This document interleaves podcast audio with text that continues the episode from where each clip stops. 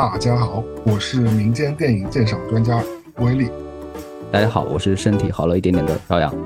欢迎回来，我们的一无所知好搜。是了，你现在收听是在北京的贵阳人和在纽约的上海人我带来的新一期节目。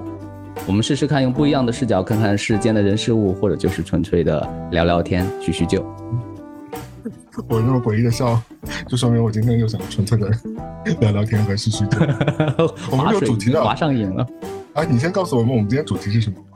呃，我们本来定的主题，我们原来定的是炒饭，但是不是大家理解的那种，就是嗯，很多美妙事情的炒饭，就是真正字面意义上的有米的那种炒饭。你你那个炒饭的意思很古早，我觉得就是只有台湾看台湾综艺的人才知道是什么。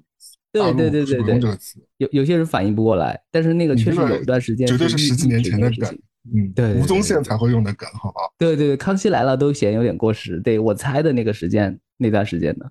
嗯，所以我们 下期一定会认认认真真录一次炒饭。今天是番外，好吧？番外番外。好，嗯，番外其实也就只聊一下最近我们重点看的一些影视剧和一些最近的见闻。嗯，我先关心一下你的身体嘛，你最近恢复的怎么样嘛？我整个人就是一个降智状态。当然，这这句话我在那个另外一个节目也说过了，就是像被人打了镇静剂一样，任何反应都慢了五拍。就以前我觉得自己就是特特别灵动，就像那个敦煌飞天的那那么灵动，就是所有的反应都很快嘛，然后所有的心思都很缜密，然后一个东西抛过来之后，我可能有五条线索就已经出现了，但是现在一条线索都没有，我随便你把球打过来，我就不接。嗯，所以，所以现在已经慢慢在往往智力恢复的状态走了。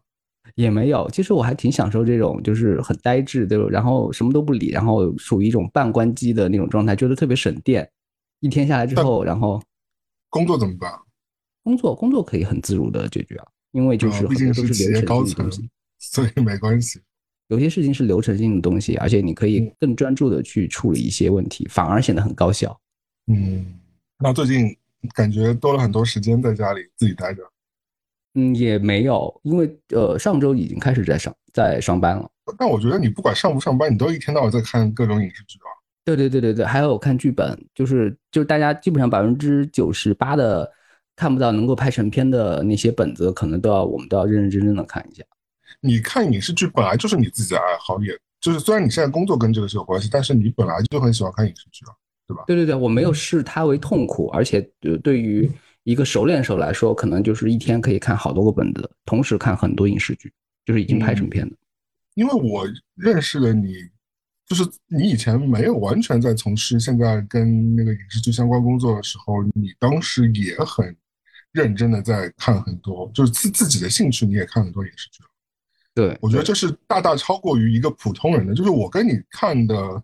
数量的程度都是超过普通人的，对对对，阅片量什么的，就是就是，所以我就是看到今天的那个成稿之后，感觉你是要说，就只即便只是你这一块儿，你就要说四个小时左右，就是一个 马拉松式的一个。一个影评，所以就是说，其实待会儿你可以说的就是简明扼要一点，就是对对对，我肯定我肯定，对对对，我我也看了，我发现有很大的问题，因为有些你没有看过，我就可能会那个稍微简略的说一下，因为没有必要讲，主要还是。我们大家嗯讨论一下这个影视剧背后的一些东西吧，就是剧情本身大家自己都可以去看嘛。现在因为很方便资源。我们今天录制的这一天其实很特别，怎么了？就会首先呢是呃初一，初一不不不是大年初一，农历 初一，某某某月份的初一。然后呢，你也是突然才发现说奥运会在今天结束了。对，因为我刚刚找艾迪有事情嘛，所以我就在微信上闪他说我在看奥运会闭幕式，你快去看。我找了半天没有，好像美国你知道要那种收费电视台才能看到，不然嗯好像找不到，因为我感觉美国人都不看，所以我就找不到，那就没看，就算了。嗯，我是那个就是假装自己还挺看在看奥运的，然后整个状态其实也没有特别关心。如果今天具体的日子岂不是大家可以倒推出我们那个录制的频率和我们整个节目的那个流程节奏？嗯，因为其实。也也是乱乱入的嘛，有时候也是乱排的，就是大家可也也未必能够推敲得出来，除非他认真听了每一期。那我们可以就是再扔一些假线索。其实今天说是九月份了，然后 大家在八月份听到了这一期。对对，我们穿越穿越，就是今天还是王菲的生日。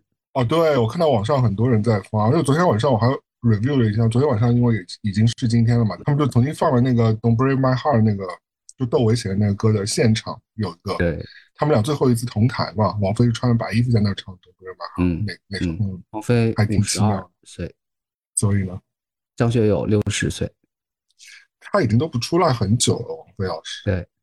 但是我的印象里面，他的荧幕形象和他的言谈举止，比如说以张学友为例啊，我还是觉得他四十多。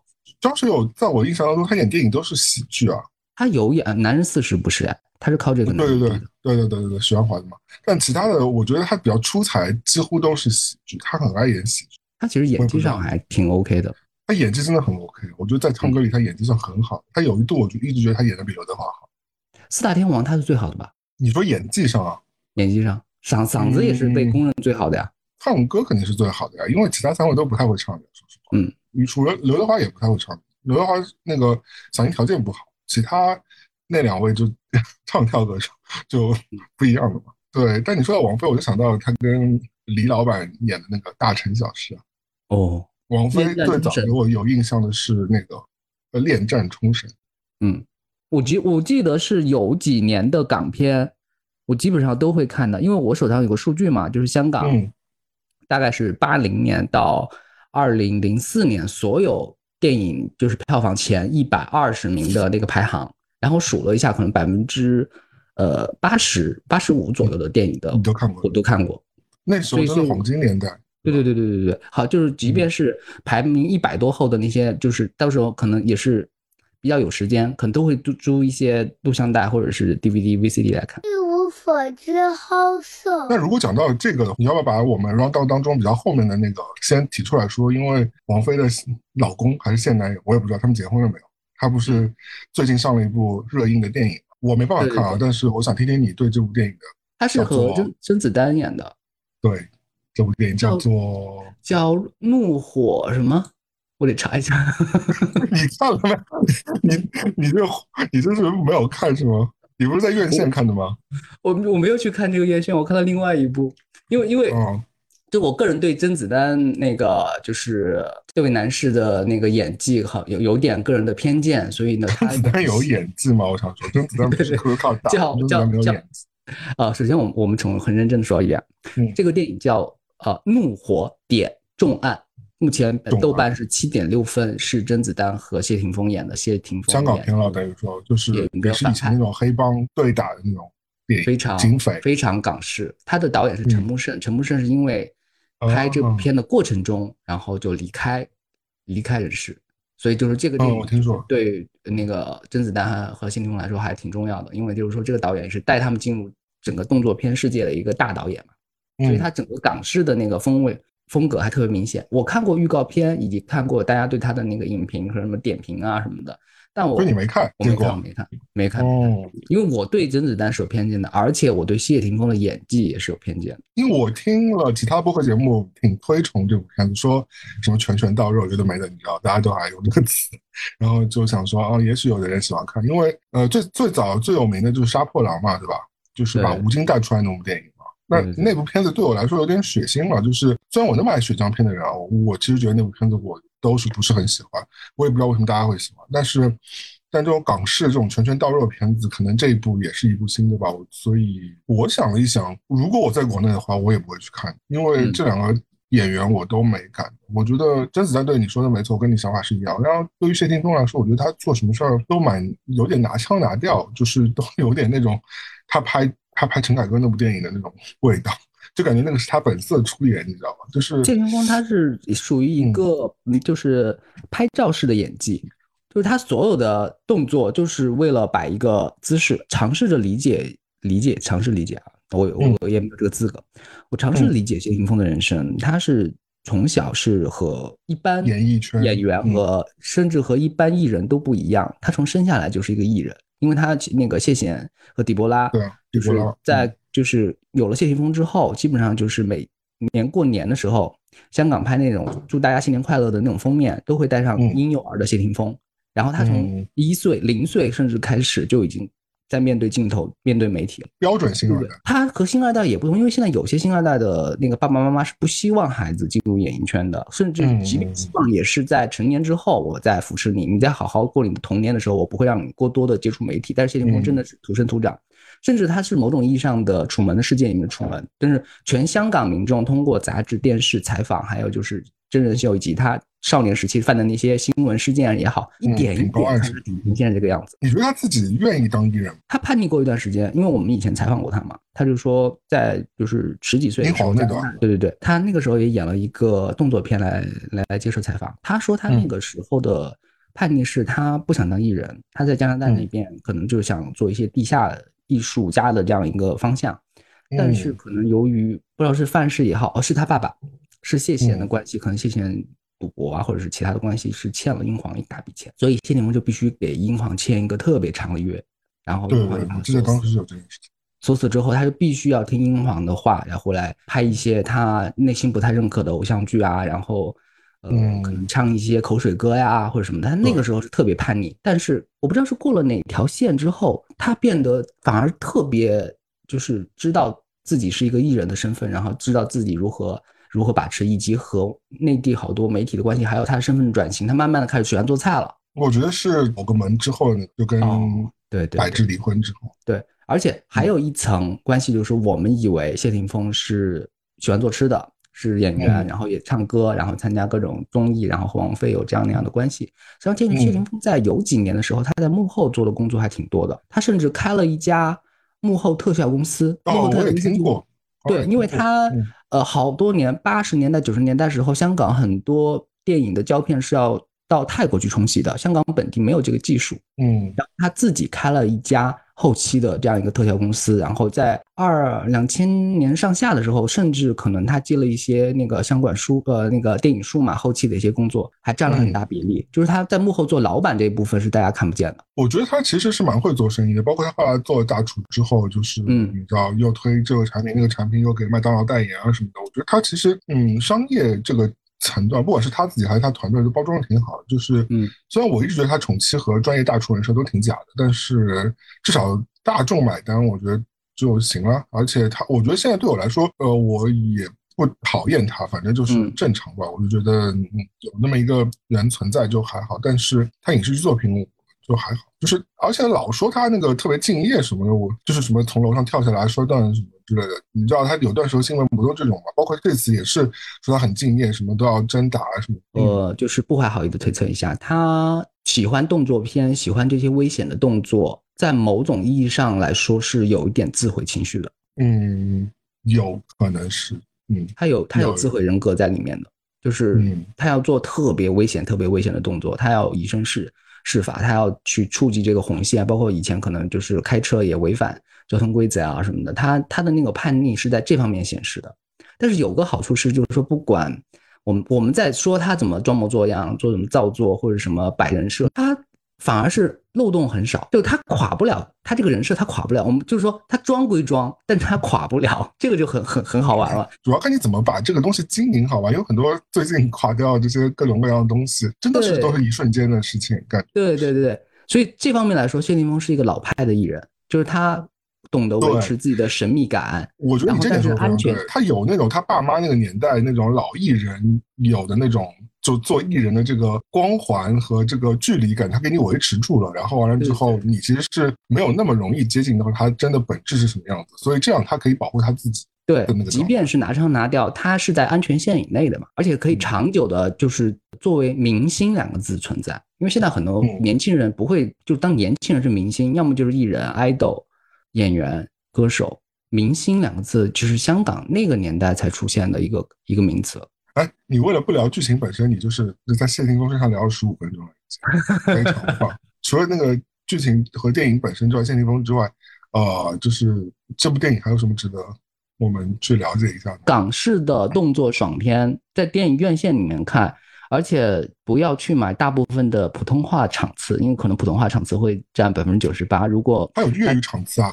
对，要买广东话版。哦，现在有，现在都不配音了。现在是会配普通话，但是广东话的话是只在广州那部分的地区发行，如果是其他城市，上海、北京的话，会有少很少很少的几场会放广东话，所以这个就显得比较珍贵了。如果大家真的要有意愿去看这个动作片的话，我建议用心一点，找一个广东场次，这样的体验真的就是很正宗。嗯，因为以前我记得好像肯定是没有广东话版本，那肯定帮你配好，对吧？是是是，但是以前我们所在的那个很熟悉的那个当代摩马的那个影院，是凡是香港片，它所有的都是广东话。嗯，文艺院线嘛。对对，当代摩马，你就出卖了你你住的地方。当代摩马，他还不是住在里边啊，他住在里 边快修地铁了。嗯，里里边以前是陈坤和周迅。对，现在我不知道。呃，陈木胜导演，你不是说拍了一半呢，就是不幸离世，那后来谁谁接了？还是呃，是呃，我印象中是拍完了剪的时候走的。哦，但是已经就基本上不是不是他的百分之百的一个作品了，是就是可能是整个团队众志成城，最后把它做出来，所以大家就怀着这样一个特别的纪念的意义去看它。有些人现在目前来说啊，因为呃疫情情况也有些反复嘛，所以可能有些。重大片或者是长津湖啊这种都会那个撤档，所以嗯，对对对，目前在线上的中国院线的一个电影就是它还是第一名，嗯，怒火中啊还是第一名，嗯，另外一部最近跟他同档期的，我们等下再给你时间说啊。那另外一部你是真的看了对吧？那个自杀小队吗？集结？不是，我是说另外一部偶像偶像剧了，来自台湾导演哦，盛夏未来看了对吧？对，我看了，我看了，这个我看啊。那等下给你时间说啊。一无所知，好色。自杀小队你看了吗？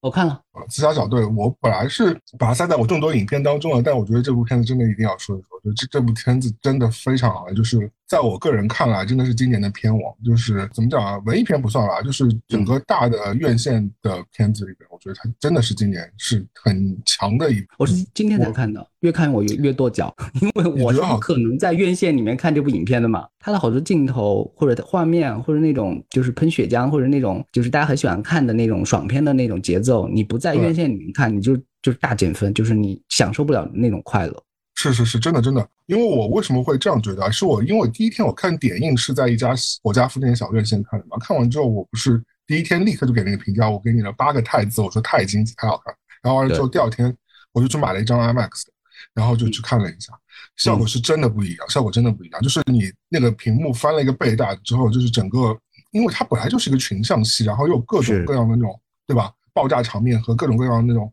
你很容易屏幕一小就觉得会会忽略掉很多很多细节的镜头，所以那个镜头设计过的哦，我觉得他他设计的东西太多了，就是就是我觉得为什么好看，就是因为我觉得他每一场戏基本上就是三个元素在在在那个排列组合嘛，就是第一个是血腥暴力，然后嗯嗯。搞笑，然后第三个就是反转，就这三个元素它一直在这个排列组合在每一个场景，我觉得在一个片子里排列组合很正常，但每一个场景都有这个东西，我觉得就。挺牛逼的，就是你是不是很多时候没有想到他他会哎有这样一个结果，对吧？是，就是关键是我真的就像大家看唐伯虎点秋香，刚开始唐伯虎也没有觉得秋香多美，然后旁边就说这个东西是要有对比的嘛，然后一对比一看，原来秋香这么美，是因为最近很多所谓漫威的大片，不管是那个神奇女呃不是那个 DC 的神奇女侠也好，还是黑寡妇也好，还是其他所谓的大片也好，不到那个那个那个寸劲儿。就是好像就是是太平平了，反正就是呃就就这，然后就嗯嗯好吧，我也买单，你的故事好像也说圆满了，然后你的人物也交代清楚了，你的爆炸镜头也有，但是我就不满足，就不知道不知道差在哪，就是差一口气。很多电影很多大片，是因为我们的这个我们的胃口真的被打开了，所以你现在给我一个就是正常的超级英雄电影，我都是不买单，我就觉得太太烂了。就是对对对，最多就给个及格分。我觉得他这次可能点就是在于说他突破了那个呃那个二级，所以。有了这个，有了这个尺度之外的那个发挥，其实是一个非常大的领域。我看有人点评，就是说他的那个就是呃超尺度的那些发挥也是比较有分寸拿捏的，就让大家看得很就刚刚好。因为有些人会觉得像死侍那种是为了清呃那个有些血腥，我刚刚想说黄色啊黄色。我觉得死侍拍的太低级了。我觉得这部 James 这个他这个。拍的实在是好，就是就是他所有的这些血腥暴力，或者是黄金山，他也没有黄对吧？这部没有黄，只有一个录下体的，还有个录上体的，觉得那其实还好，就是一一带而过的嘛。但我觉得他整个超过二级的那些血腥和那些，就基本上就是为了剧情服务的，也不是说为了真的恶心你或者让你看一个什么东西，我觉得就还好。导演的一个截图访谈的截图，导演就说。这次那个就是资方他们的那个片场，就是说给他一个很大的空间去发挥，反正最大的空间就是说你想让哪个角色死都可以。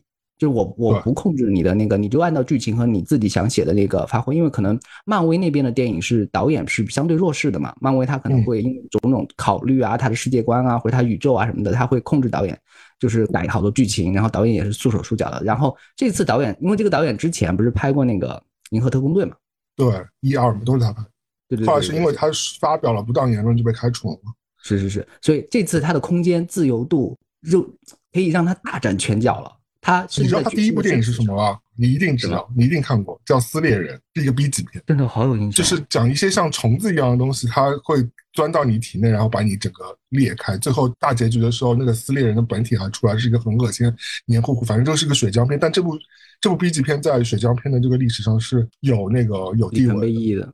嗯，而且是他那我把我把先后次序搞乱了，因为我看到，因为这个电影《自杀小队集结》里面有一个角色叫鲨鱼人。对啊。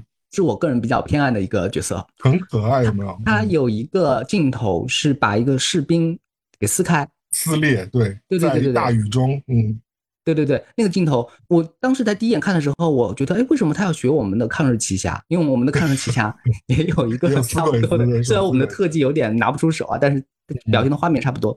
我说为什么要学抗日奇侠？但是我把顺序搞错了，这个其实就是他导演。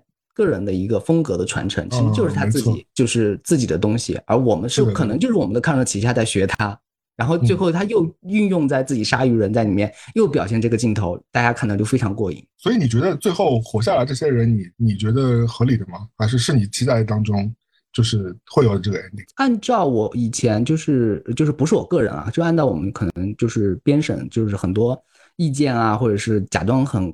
客观公正那种标准来说，这个电这部电影里面，它中间中后段，它有让一个很正派的角色死掉，这个是有点突兀的。对对对，这个是有点突兀。但是队长是吧？对对对，但是我在看这个电影的时候，这个队长死掉，我说他就应该死掉。哦也不一定啊，我觉得他会活的吧，因为他也没有发他真的有，我觉得有可能，因为他的呼声还挺大，我觉得他有可能会活。但是但是我觉得他死掉在这部片子里，我也觉得不不离奇啊，因为这部片子什么都会死掉，就是对对对，一开始不是那个。永渡嘛，就是永渡的那个演员，不是演了就客串演了那个金发长头发那个角色，一开始看上去很屌啊，后来不就是瞬间就挂了。他一开始的时候是这样的，就是我们可以，我们我们其实已经聊到这个程度了，我们也不在乎是不是剧透了啊。对的，一开始的时候这个这个设计就是说，他让观众以为是一个自杀新的很多英雄会出来，然后这些英雄都是还很知名的演员，然后在第一场那个很多爆破场面的一个。一个场景中死掉了百分之，只有哈利奎恩活，只有一个只有一个人活下来了。对对对，和队长两个人。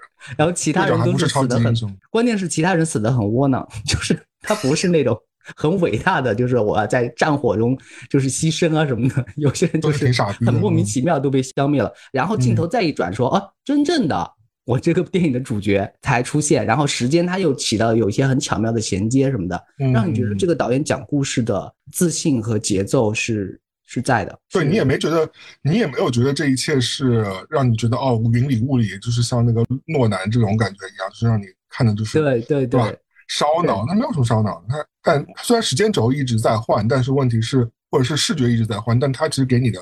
铺陈的还是非常商业娱乐片，就是你不用动太多脑子。导演太贴心了，他即便你就是看不太懂的时候，他会通过那种就是特效字幕，或者是旁边的 提示，或者一个对对镜头切换，就生怕你不知道。他就是一个把观众当成一个小朋友在哄，就说现在我们到这个阶段啦，然后这个这个主角要出现啦，然后这时候我们要怎样？他他会充分的提示你。呃，虽然是群像戏，每个角色他的层次和他的表现的风格。都很过瘾。哎，你有觉得有一个特点啊？他打造的他，包括他以前的那个《星际义工队》，就是他的特点是他打造的每一个角色，就一即便是他是个反派，你觉得他在恶霸的同时又是有点可爱，他没有什么特别极端讨人厌的角色。你过反观每个人角色，就基本上没有一个角色是极端讨，除了那个把鸟烧死的那个第二将军，我觉得有点傻逼之外，其他那个是呃那个是传统的大反派，但是在这个电影里面是放的比例很小。嗯，对，其他角色我基本上我几乎没有觉得是哪个人是十恶不赦。即便说你说那个那个他们这个所自杀小队的这个最高首脑那个黑人 大姐，她虽然是有点讨人厌，就是美帝主义这种这种但他有他的立场嘛，他有他的立场，他对，我觉得每个人都置，对每个人，我觉得都是又又又有恶霸一面，又有很可爱的一面。你最喜欢哪个角色吗？排名第一的是鲨鱼人，嗯，第二的是过那个波普，波卡原点。对对对，我是觉得他是相对英雄角色来说很特别，他的性格很特别，他的那个他相当于是另外一种意义上的绿巨人。绿巨人是和他爸爸有那种说不清楚的那种恩怨情仇嘛，他和他的妈妈，而且他的演他他其实他的妈妈对他的影响是他眼中所有的敌人都是他的妈妈。因为很多特效会变成他的一个胖子的中年妇女，然后这个其实他这段是他这段其实是在原著里没有，他是新编的，就是这个妈妈情节啊什么的，原著里是有这样一个角色，但这个角色是不太红的，也没有那么强，但是这次好像是重新改编了一下，把它变成一个新的一个角色，然后他妈妈这段也是重新弄出来的，视觉化体现非常，而且演员也挺适合这个角色。他就很阴郁嘛，阴郁古怪，然后你不知道他会就是爆发出什么能量来，因为其他的角色，你看他的造型，你就知道他会发出光波呀，或他会那个操纵动物啊什么的。但是这个波普，你不知道他的放出来的那个最后的那个效果是怎么样，你会怀怀着一颗这个推理的心情去去看他的成长，去想他前世的故事，甚至可能将来可能就他单拎出来一条线也还挺好玩。嗯，我觉得这个小队的队长啊，就是这个叫什么血线任务嘛，伊德瑞斯阿尔巴嘛，就是他这位黑人男星，我觉得比威尔史密斯演的好。但威尔史密斯太油了，整个就是他一出现就感觉整个 那种。哎呀，比啊啊，对啊，黑衣人啊，这种就是你他无数油腻的场景就泛上来了，就是你他演什么东西都很油腻。我觉得这位男星最近几年，我觉得他演技的套路也是挺一样。他最早其实我知道他是环太平洋嘛，里边演那个第一代开那个啊机甲那个战士嘛，后来就演雷神那个管电梯的，就是 就那个彩虹桥那个管电梯的那个人，对吧？他然后。还有在他他他他他在最近我重新看的有部片子里，他也是演了大反派，叫做《速度与激情之特别任务》。哦，你看过我我看过预告，我看过预告。你们看那个片子对吧？那个片子其实值得看的，我觉得比《速激》其他片子都好看。我觉得等下我会稍微提一句，反正就是这个片子里他是演了也也是演了一个超级反派。我觉得他的那个角色路线啊，就是在这种就是演这种科幻超级战士这种路线，他一直演这种。很合理啊，他的造型和表情就是让大家期待、愿意愿意看下去。像威尔·史密斯，就是说他的有个问题，是因为他演过类似的片子太多，就像你说的太油了。他即便不演，大家只是脑海中重现，都可以在那个自己的心里把这个电影就是基本上都看完了。就是这就是威尔·史密斯的问题。我觉得他也没有任何期待，说实话。嗯。一无所知，好色。如果跟这个比起来的话，真的是今年漫威是一塌糊涂。我觉得。就黑寡妇，你我真的你五分给几分嘛？我操，三分。我觉得三分可能都有点悬。我觉得这一塌糊涂，而且现在不是闹出来那个斯嘉丽约翰逊在跟迪士尼打官司嘛？对，就是因为这种片子票房票房那个分成不均嘛，就是因为线上线下那个问题。对对对，这是一个流媒体。而且这种片子票房真的不好。神奇女侠有个有个大问题是，你说一九八四啊？对对对，有披着女性英雄的招牌，然后呢讲了一个就是没有那么爽快的故事。嗯，就是一九八四很老套，我觉得就很八零年代，它就是一个八零年代的，就是情怀呃音乐电视。有一点，有一点，就是剧情老套的要死，就觉得想说什么鬼。它的故事结局是呃怎么说？是电视剧式的，就是它的什么什么超能力啊，然后魔力啊，然后它的那个就是呃是奇观展现啊，是电视剧的那种格局，在小屏幕里面给你讲述这样一个东西的。但是你放到大荧幕来说就有问题，大荧幕有大荧幕的那个。你的超能力的表现手法，但是你当时也，他当时的确是 HBO Max 也是同步上映的嘛，因为我记得我当时就是 HBO Max 上看的。但自杀小队我当时看了预告片，我就觉得我要去电影院看，我我不舍得在 Max 上看，所以我现在一直在跺脚，我说为什么我不能去电影院？我觉得你你如果有机会，你可以看看看吧 IMAX，IMAX 真的好。以前我我我我们这边是有解决方法的，就是飞趟香港或者去台湾。嗯，这部国内不会上的对吧？他，你想想他的尺度和血腥程度怎么怎么可以放？嗯，他是有问题的，而且就是现在已经片源满天飞了。国内现在黑寡妇的电院线都没上啊，黑寡妇真的不行，就拍的是啊，我我不能说什么，反正就是。我觉得这部电影我们两个可以吹一集，就是一直好看，太好看，太好看。而且这部片子的就是贴片的这个就是广告，因为美国不是都有很多贴片的那个会大概会放半个小时的贴片的预告片嘛，就是跟着走的，因为跟大陆不太一样，大陆可能只放。放点广告，放放三三四个就好了。这个在美国基本上会放半个小时的那个，嗯，就是预告片。然后他每次跟的都是上汽嘛，因为上汽是九月初会上嘛。对，越看上汽就觉得觉得越垮垮成气。嗯，我觉得，哎呀，感觉就是会跟花木兰一样会扑，我觉得真的不太行。当然我自己是有有偏见的，因为我不喜欢男主角，因为我看过男主角的男主角的另一部片子嘛。啊，男主角其实客串过奥克菲娜的他的他自己的呃，就是情景剧嘛。呃，来自 Queen's 的什么 Nora 对吧？是奥克菲娜自己演的，他客串过一下。其实刘思慕最最有名的一部剧集，其实是那个金家什么便利店，在奈飞有的。然后很多人也是通过那个看的，就是在那个里边他就已经油腻的不行。然后他在互联网上各种 就是营销，呃，他自己的 social media 上那个 IG 啊，或者是微博，我觉得都是油腻的不行。哎，反正我就觉得这个演员不是很太行，也不是很帅。我觉得我宁可找一个非常新的新人。我觉得这个演员，但如果让如果让你选全球华人演员哪个？可以代替他这个角色，我觉得可以找那个吴磊。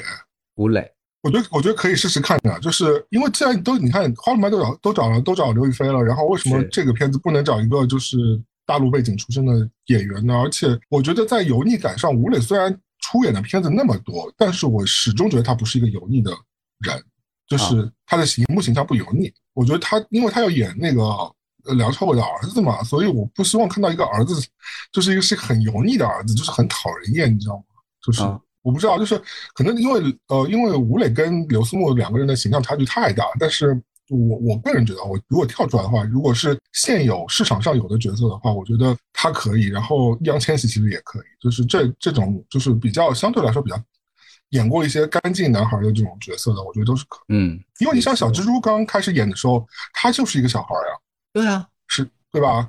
合理。就是就是我我我以前都是不会正眼看蜘蛛侠新版的，因为我觉得他他妈就是一个无足轻重的一个小屁孩。到后来他演了三部之后，你就觉得他是有点东西的。就是而且漫威在培养他的时候，他是花了一点力气，最最终你会看到他角色越来越成长。然后对对对，这个演员你也会越来越觉得喜欢他，演员是挺可爱的。就是需要有这样的超级英雄去平衡一下，不是所有超级英雄都是那种肌肉大块，然后蠢的要死，跟雷神一样的那种角色。就是你还是要有些。就是对吧？因为蜘蛛侠是最贴近平民的一一个一个超级英雄，所以我觉得可能是这样。而且上汽本身就没有角色基础的，嗯对他的世界观也没有和漫威就是捆绑的太紧。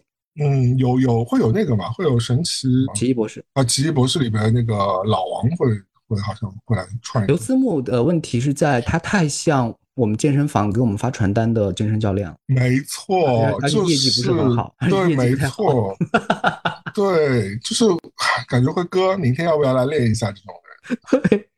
我是在想要不要，就是他会不会卖给我卖课，就看着电影看着电影他就卖卖给我卖课，然后拒绝他 那种，就因为有这种心态就不会投入到电影里边了。对，而且梁朝伟和杨紫琼最近都是烂片王。就是他什么片，他们俩都是什么片的客串，对对对吧？你想想看，就是梁朝伟自一代宗师之后，好像就没有拍过什么好片子，全都是客串烂片。他不在乎了嘛？因为已经有代那么多代表作了，剩下你就让我好好过日子好了。杨紫琼就更加是了，就是 就是他除了他演完于秀莲之后，所有角色都是就是各种各样角年代的于秀莲，就是你知道，就是那种专业华裔老妇人形象。我我个人是期待她就是把那个《摘金奇缘》的那个老太太就是演得更。更出色一点，单拎一条线出来。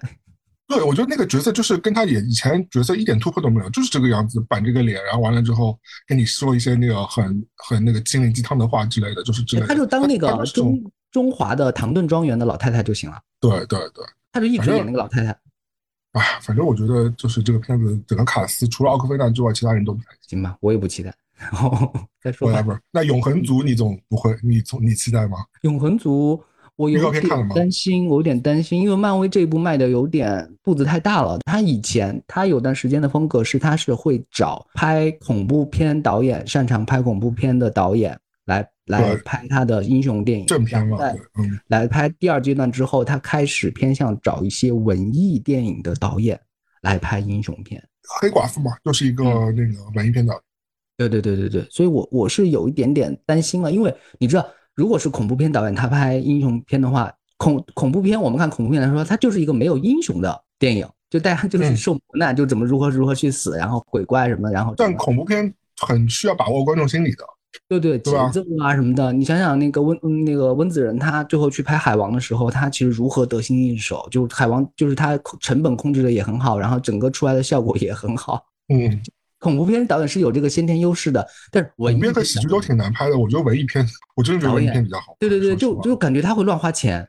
就是嗯，可能会把而且文因为它本身主线是可以是没有一条主线的，就是他就说啊，我这个牛逼，我就是这样的，那就看你怎么解读它嘛，对吧？所以我觉得拍得好文艺片的人未必拍得好商业，对对，很大程度是拍不了商业片。因为八零年的时候有个女导演叫许鞍华，呃，那个时候就是港资给她一大笔钱，可以就是进就是以因为以前的香港片只能在香港地区拍，所以所有的武侠片都显得格局非常小。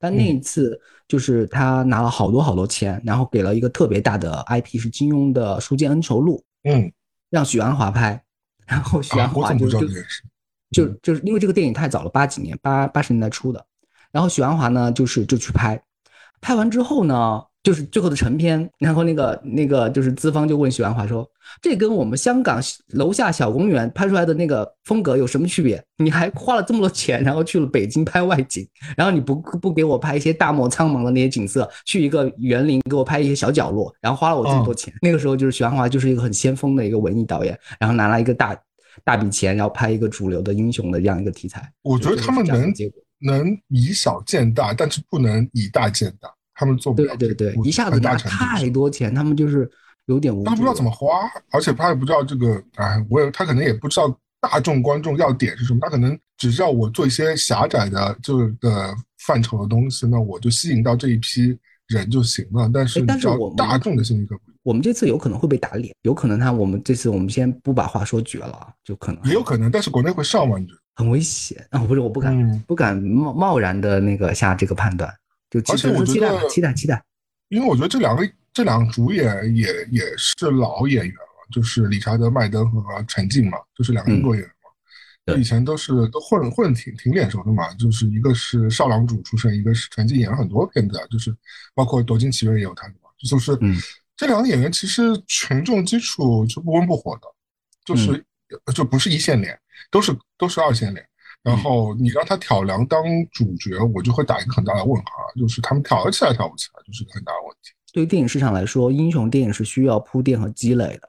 就是我大家为什么看复联的时候会那么就是当成一个节日那么去看，是因为前面有了钢铁侠，有了美国队长，然后一点点这种在心中，就即便我没有看漫画的时候，我也开始慢慢了解这个英雄人物周边的那个世界是怎样的。等到复联的时候。观影的情绪被得到释放，我才觉得这个是真正的大片什么的。嗯，所以你觉得反正就是这这几个都是一些那个啊前面的就是血滴子啊，先扔出来，然后就是铺垫一下一些马仔，就是送送死，然后完了之后到了后面，但是我看接下来的整个漫威的铺陈啊，没有什么片子我真的很想看的，说实话，就没有什么超级英雄是我特别觉得我好想看的，就这个阶段真的有这种情绪是有些是没有办法从。就是漫威宇宙第一阶段完全跳离跳出来，对吧？对对对对，还是停留在就上一代几个英雄人物的情节上面。黑豹我可能想看看，黑豹有三的嘛，应该是，嗯，是二还是三？二吧，对吧？二，黑豹二。对，我也想看看，但是或者是那个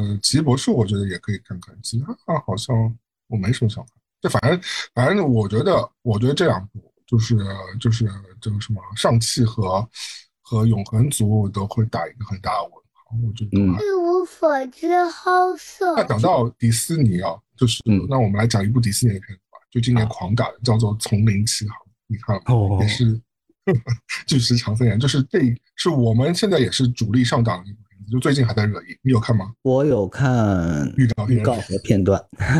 呃，别看了，别看，真的别看，就是 因为我看预告的时候啊。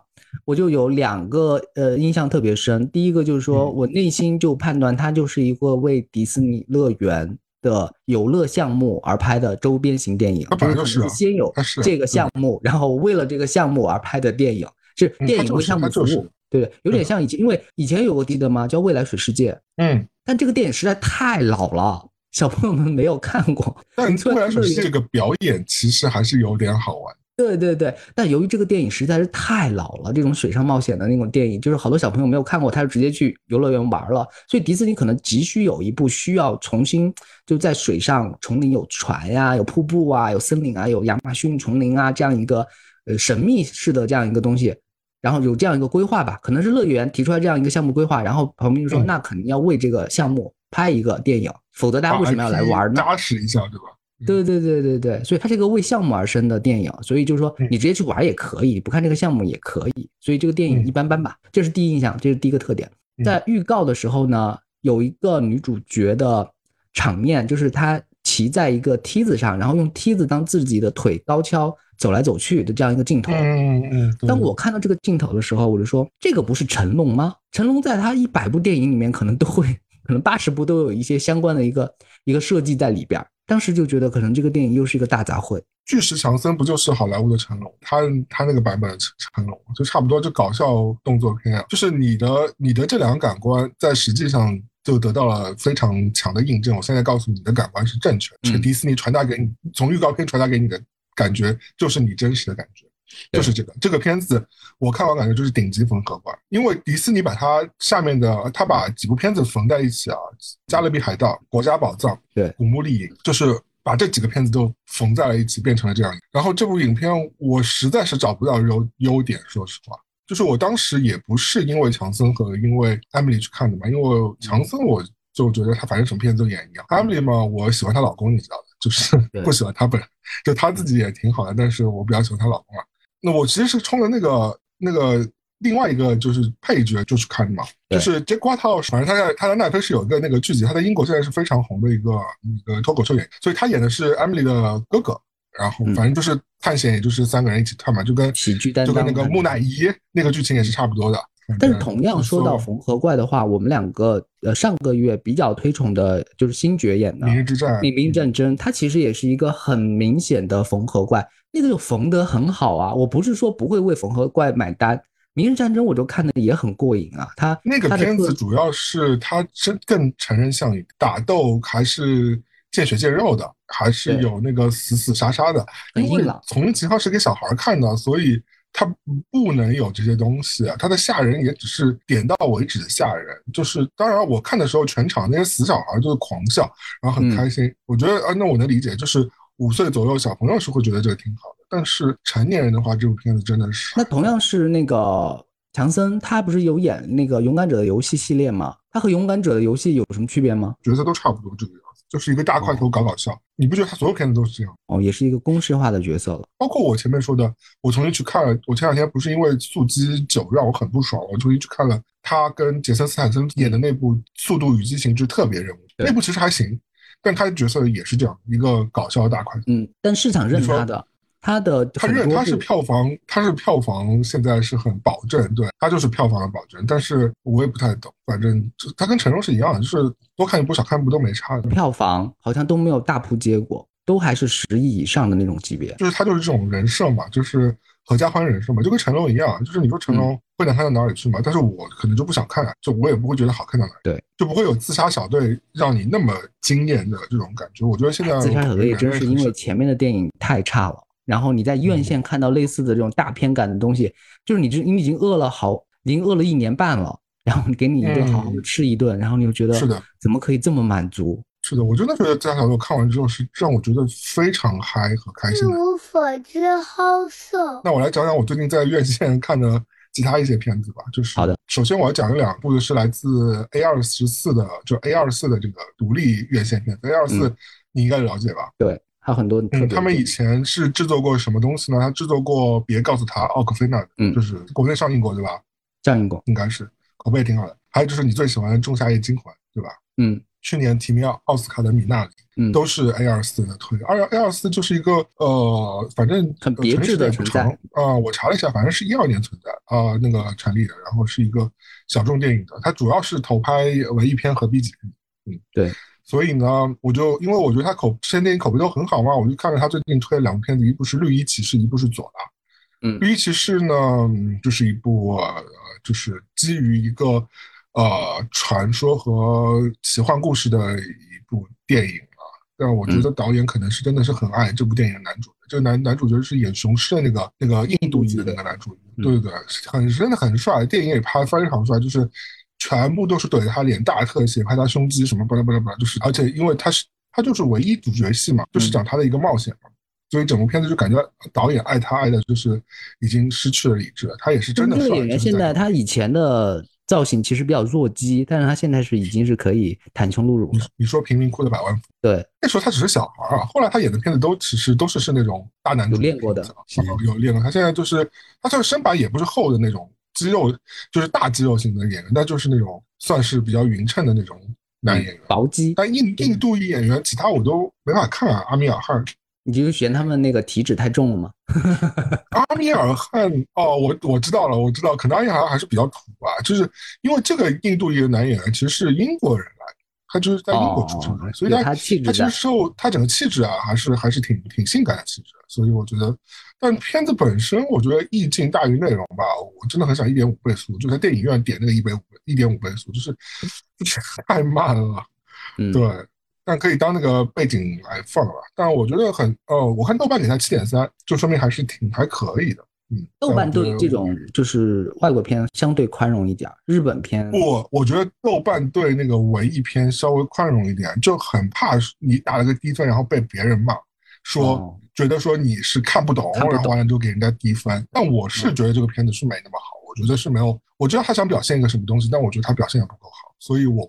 我觉得它七分都有点悬，我觉得它应该是六点几分。但你豆瓣如果对这种片子打一个低分的话，别人会觉得你可能你自己不懂，就是露怯了。对。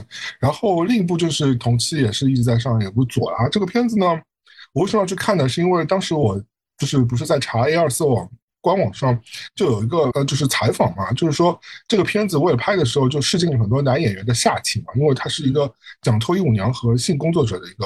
一个冒险公路冒险片嘛，所以它就是有很多就是真的露点这个镜头，然后所以它有场戏是那个蒙太奇的那个嫖客的上下半身的这个切换，所以就切换到那些演员的就是真实的一些下体的这些特写嘛。我后来真的去电影院看的时候，我就觉得这段也没什么必要，然后整个片子其实投拍的也没有什么必要，就是一个是没有什么 必要要去看的一个片子。就是有点普及，就不知道。因为美国他们对那个文艺色彩的电影，就是关于露点上面是有个标准的。就如果是判断你是色情片的话，那个打光和尺寸还有观感就会很好。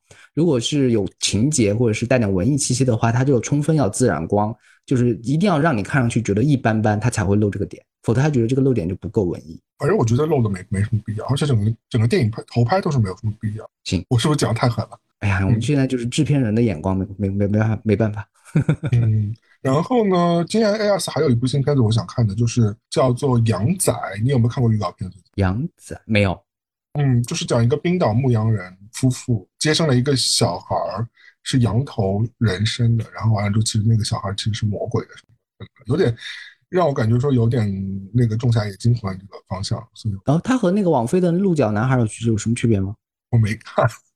我我听到倪妮制片，我就不想看了，因为他上次有个片子让我恶心到了，就是他拍的一个什么有鹦鹉有有动物的那个片子，什么什么也是叉叉叉的冒险，反正就是一个非常烂的片子，也是给小孩看的。所以他现在制片片子我都不想看，因为我觉得哪怕是他演钢铁侠，我也没觉得演的很好，我也不知道他为什么会大家被大家吹捧，因为我觉得他演的都挺难看的，说实话，他的演技是很浮夸的，他也很综艺了到后期。很很综艺啊，就是哄大家很他演戏很不真诚，我很不喜欢他的戏，我没有觉得他任何一部戏是好看的。我也不是，我也不知道国内网友为什么要觉得钢铁侠演的多好多好，我觉得他演的很烂。就是第一部吧，第一步那个基础打得很很扎实，后面的话都是第一步长出来的。哎，我我反而去看了 A 二四官网，我我买了他们很多周边，他们出了什么帽子，变成一个你只是看一眼电影，然后然后变成一个带货的人。但真的做的很好看，我回头可以买一点送给你啊。我觉得这个好，因为他们 logo 挺可爱。所之后，来吧，那你你你交换一个你最近看的电影，你看过？我最近就是反正就提到刚刚提到文艺文艺色彩嘛，我最近看的电影就是日本的一个，就是大家讨论度最近讨论度还挺高的，叫《花束般的恋爱》。嗯，你强安利我，我已经把它放在了我可以看的片单上，但是没。关键是现在已经已经被很多明星在当成一个怎么说，就是在炫耀片单的这样一个。范畴里边了，因为李现在微博里面也点评了这个电影，觉得它是年度最佳。李现也没有什么意义啊，我这对李现的品味有说服力吗？我想，他自己 演的片子也没演得很好，但为他喜欢的大家会打一个问号。那这个片子好在哪里？他是这样的，他是我这样来推荐吧，他是日本最会拍爱情片的导演和最会写爱情片的编剧两个人合体做的一个作品，甚至他和纯二呃纯二，对不起，我说你就是说一二的二，正常的呀，因为因为纯纯的爱就是挺二的呀，都挺二的，对啊。呃呃，说回来，他导演叫土井裕太，土井裕太就是拍《逃避虽然可耻但是有用》的导演，看过，嗯，对对对，就是就是他特别会拍这种爱情的片子，然后编剧是《东京爱情故事》的编剧叫板垣裕二，他的代表作有《完美的离婚》啊，有《问题餐厅》啊。还有母亲等等，就是他基本上在日本已经算爱情编剧之神。今年的我一直在说的那一部其实一般般，但我个人还还 OK 的那个大豆田永久子和他三个前夫也是他写的。你真的是很难把这个片名很顺溜的说出来，一般人是很难把这个片名很顺遂的说出来的。对，由此就是证明我真的是有看过这个电影。然后这个片子有花束这个片子啊，说到花束这个片子，它讲一个什么故事呢？它是没有故事。它是有个设定，有个假设，它是说两个契合度百分之百的人，最后能不能真的走到一起？所以它前半段部分是极之甜蜜，就是两个人突然发现对方和自己有一百个地方是一样的、相像的，就是都有一百个相像的习惯。嗯，然后呢，稍稍试探一下。把这个球抛过去，对方都接得很开心，然后就一直在撒，一直在撒糖，一直一直在两个人写两个人如何走在一起啊，然后如何生活在一起啊，就特别甜蜜。嗯，然后最后是因为可能由于生活所迫呀，或者是由于就是被其他事情耽误了，慢慢的疏远了对方，决定不要在一起了。分手之后呢，呃，各自和新的伴侣在吃饭的时候又遇到对方，然后呢，默默的用眼神给对方送上祝福。我讲的是不是太简单了？就是它没有一个情节，就是感觉毫无剧情的感觉。对对对对，挺像日本片子会有的。它就是中间铺满了所有你谈恋爱会遇到的状况，就是你刚刚认识这个人，你试探性的呃抛出一些信息，看对方能不能感应到。然后对方说出来的一个事情是你刚好也有的，你那种小雀跃，他就拍把这种细节拍得特别好嘛。然后两个人决心住在一起，然后呢，呃，也不怕，因为两个人都是年刚开始的时候都是年轻的学生，没有多少钱，只能住在郊区。然后呢，都有自己的理想，男的喜欢画漫画，女的呢可能就是喜欢就是文艺气息比较重的一些工作什么的。但是为了生活要去考会计证啊什么小的波折。但是这个片子两个多小时，然后都是这些细节堆起来的。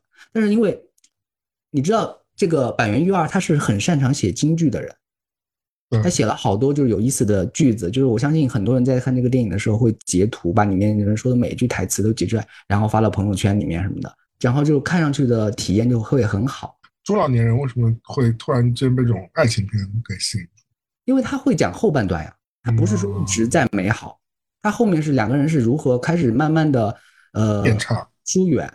然后不是刻意的讨厌对方，但是因为由于阴差阳错，你没有回复我这句话，或者是昨天我由于太累没有和你好好聊天，然后第二天大家又各自不理对方，然后这种小的这种那种故障累积在一起之后，可能就到最后并不是说真的是没钱或者贫贱夫妻百事哀的这种原因是走不到一起，是真的好像我们已经哟又变成陌生人了，虽然我们心上还是有这么多相同的地方，然后硬撑下去还是可以认真的过一辈子，但是为什么要硬撑下去呢？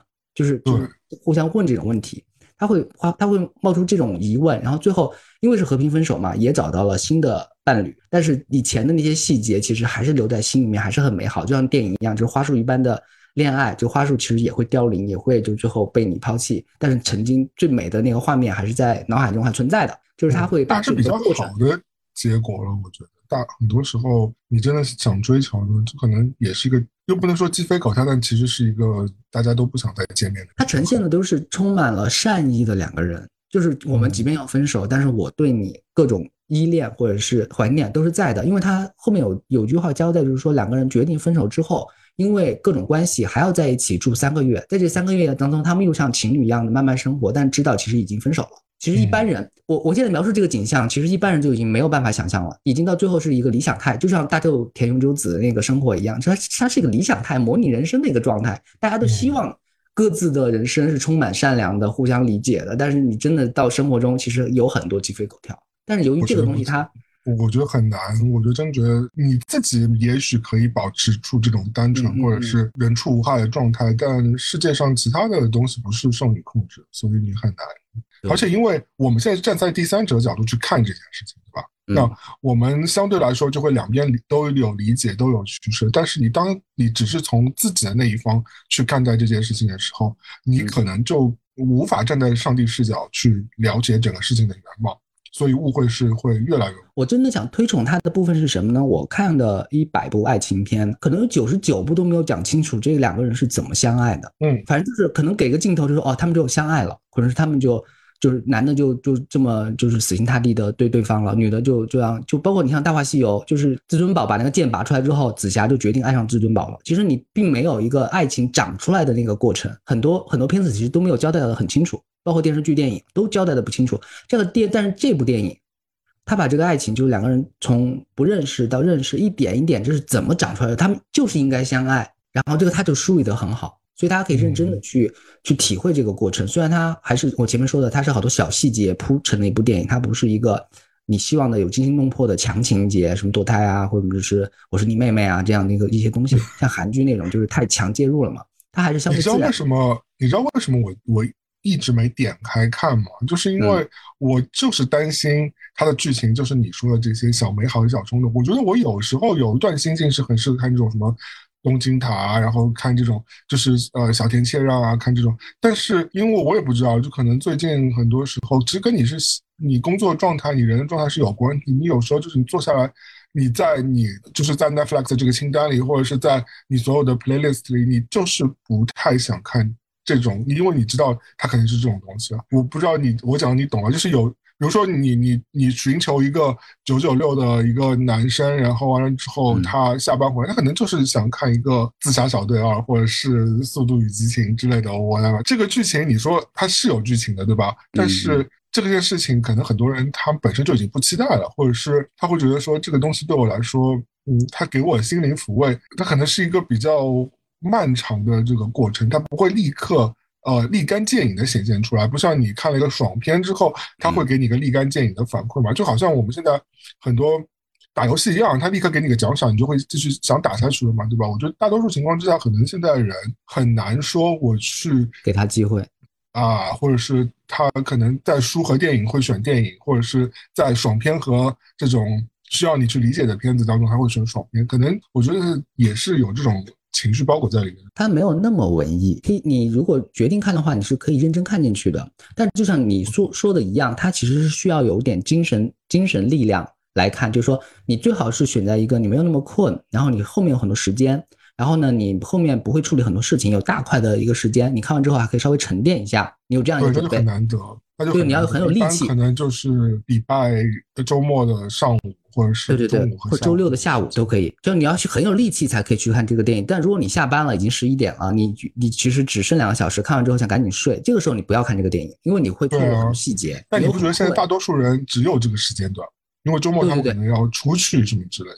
这也导致现在的很多电影市场只能拍热启动的电影，它不能拍冷启动。就是像就是抖音短视频，它就是说有冷启动、热启动这种概念嘛，就是说冷启动的时候是需要很大的精神念力。你就像读书，读书是一件冷启动的事情，你要打开，你要看文字去酝酿什么的。热启动就是说，你给我一个强刺激，你给我个节奏，我就很我就我就十五秒给我进入状态，打爆炸场面什么的，你甚至我会忽略情节，我只要我只要看奇观就可以。大家吃了好多这种快餐式的电影的时候，偶尔看看这样一个文艺作品，因为我们也不是每个月都推荐文艺作品，百分之九十的文艺作品也都是很非常一般，不值得一看。这个东西作为你当年度。恋爱文艺片，日本的，给他一个机会，因为好多人现在也不看日本系列的影视剧了，都是韩国的多一点。嗯，然后我我会推荐这一部片子。那你觉得情侣看会不会劝他们分手？嗯，很很微妙，很微妙，因为就是我好多朋友看完之后都在思考这个问题，因为他们可能也也觉得对目前自己的爱情状态也没有那么满意。我是这么劝他的，我说首先，你这个朋友是你自己本人吗？没有，就是很多身边朋友。我我是我是这样在想这个问题的。首先，它的前提是两个百分之百相像的人能不能走在一起。嗯。然后我身边包括我或者包括其他很多人朋友，他和他的朋友就不是百分之百相像的人呀。就是我们的那个前提就没有像这个电影里面讲的那个。配置那么高，可能你自己觉得你们俩不相像，但是外人看来你们俩其实是是一类人哦，一类人，这个也是另外一个概念了。但是其实爱情里面不是说你最好不要找一个和你一样的人吗？你不要按照照镜子的方式去找。但如果你说你你们有共同的兴趣爱好，你们很难不是一类人。那得多宠溺对方，你才能原谅他的各种缺点和不同啊。就是很多时候，就是大家会看好的地方，就忽略了不好的地方。所以就是为什么现在就是很难找到一个完美恋爱对象的呀？你肯定是要有取舍的。所以必须，所以现在是没有耐心嘛？必须颜值当道。我我必须在你的脸，就是你，我看你多么多么多么的可爱，所以你犯了任何错我都可以原谅你。必须是以脸来做一个支撑的，我这个才可以走下去。那也是对方的一个卖点了。如果他有了脸，其他稍微弱一点，那其实也还他有了腹肌，有其他东西稍微弱点，其他也可以。哎，其实有个观念啊，我我一直想就是。一直在想振臂一呼一下，大家真的不要忽略一些基础原则。首先，好看真的是一个基本原则，或者那个床上功夫好也是一个基本的一个 是的一个条件。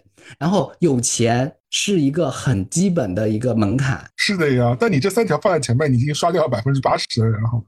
对对对，就不是因为好多人在说，他不敢说出，他说出来之后太像个渣男渣女了。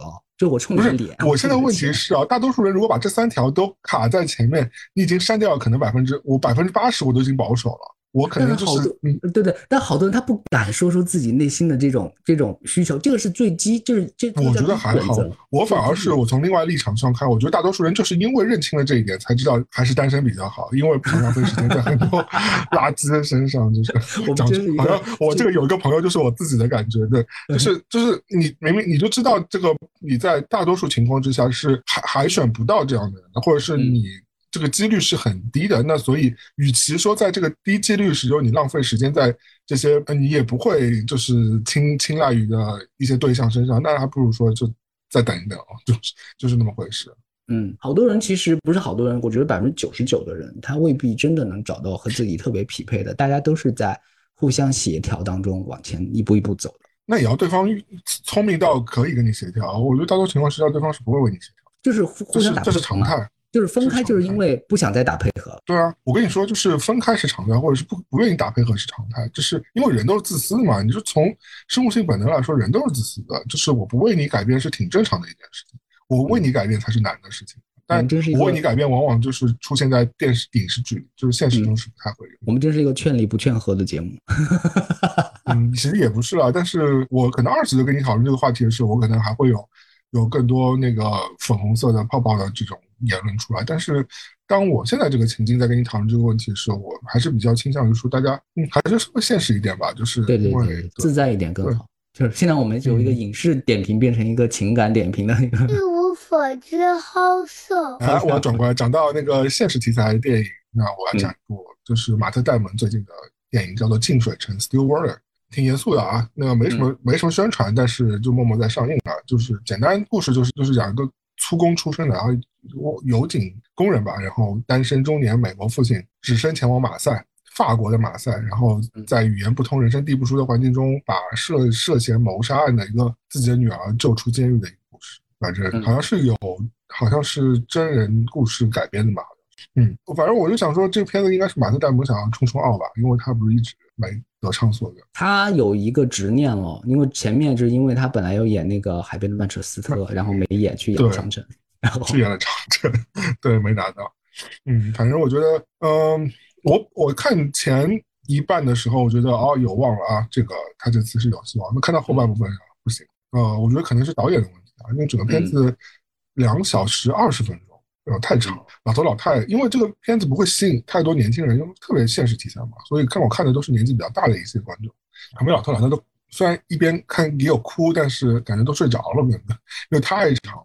后，而且故事又其实又挺简单的，如果不把它剪成九十分钟之内，我真觉得真的太拖沓了，啊，到后面有点拉垮，嗯，反正就是一般般。对，而且演演女儿的是那个，就是以前演《阳光小美女》还有那个《丧尸乐园》里那个女儿的那个女儿专业，嗯，那个女儿你应该有印象的，你看到脸就有印象，就是感觉是欧美的关凌或者是杨紫，哦，这是国民女演员，虽然就是你也说不出哪好，但是你就眼熟，也叫不出名字，但。呃，但挺拉胯的，我觉得就是感觉，因为他演大学生，那感觉整个人松弛很邋遢。然后我也不知道，反正跟他以前不太一无所知，好色。讲一个你你一直敦促我去看的电影，叫做《鬼佬》嘛，Old，对吧？对，嗯，预告片看完有点期待，但结果就这他是那个，因为你其实当时了解过这部电影的背景，所以你才逼着我去看的嘛。所以我对对，就是替你完成心愿嘛，因为我就不会上嘛，所以你给大家介绍一下背景嘛。这个印度导演是特别喜欢拍这种高概念的电影的，之前也有成功的地方，《第六感》什么的，就是他把很多，还有那个《玻璃人》《玻璃先生》，都是一些就是说低成本可以，但是可以拍出个很大的世界观的这样一个感觉的印度籍的导演，所以我对他这个作品也是充满了期待。但是我是发现，就是和岛，就是海岛有关的高概念的电影，好像都是很容易垮掉，因此就是我内心其实也比较忐忑，就。也挺多的，因为去年好像就上了两三部跟海岛有关系，就岛屿本身挺吓人的，或者岛屿本身有个秘密的这种故事，就对对对对对。逃出绝命镇的那个导演不是拍了一个海岛的那个东西，也最后也是乱扯一下就结束。都挺扑街的，都不太，我其实都有看。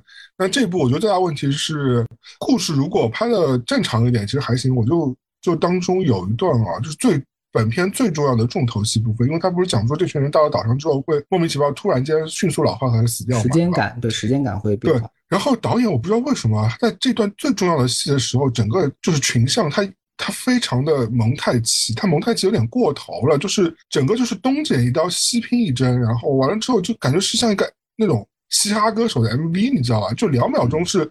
左边的海岸三秒钟就后面的海岸，然后就而且这个整个维持了四十分钟啊！我看看的是我整个晕头转向，就是很不舒服。我知道他想要制造那个悬疑感，但是不是这样制造的呀？就是就是等于说就是前一秒呃就是这个小孩，比比如说他是个小孩，然后镜头一转，然后再转过来的时候，那个小孩就可能变成一个大人了嘛之类的。他想要有这种感觉，但他可能。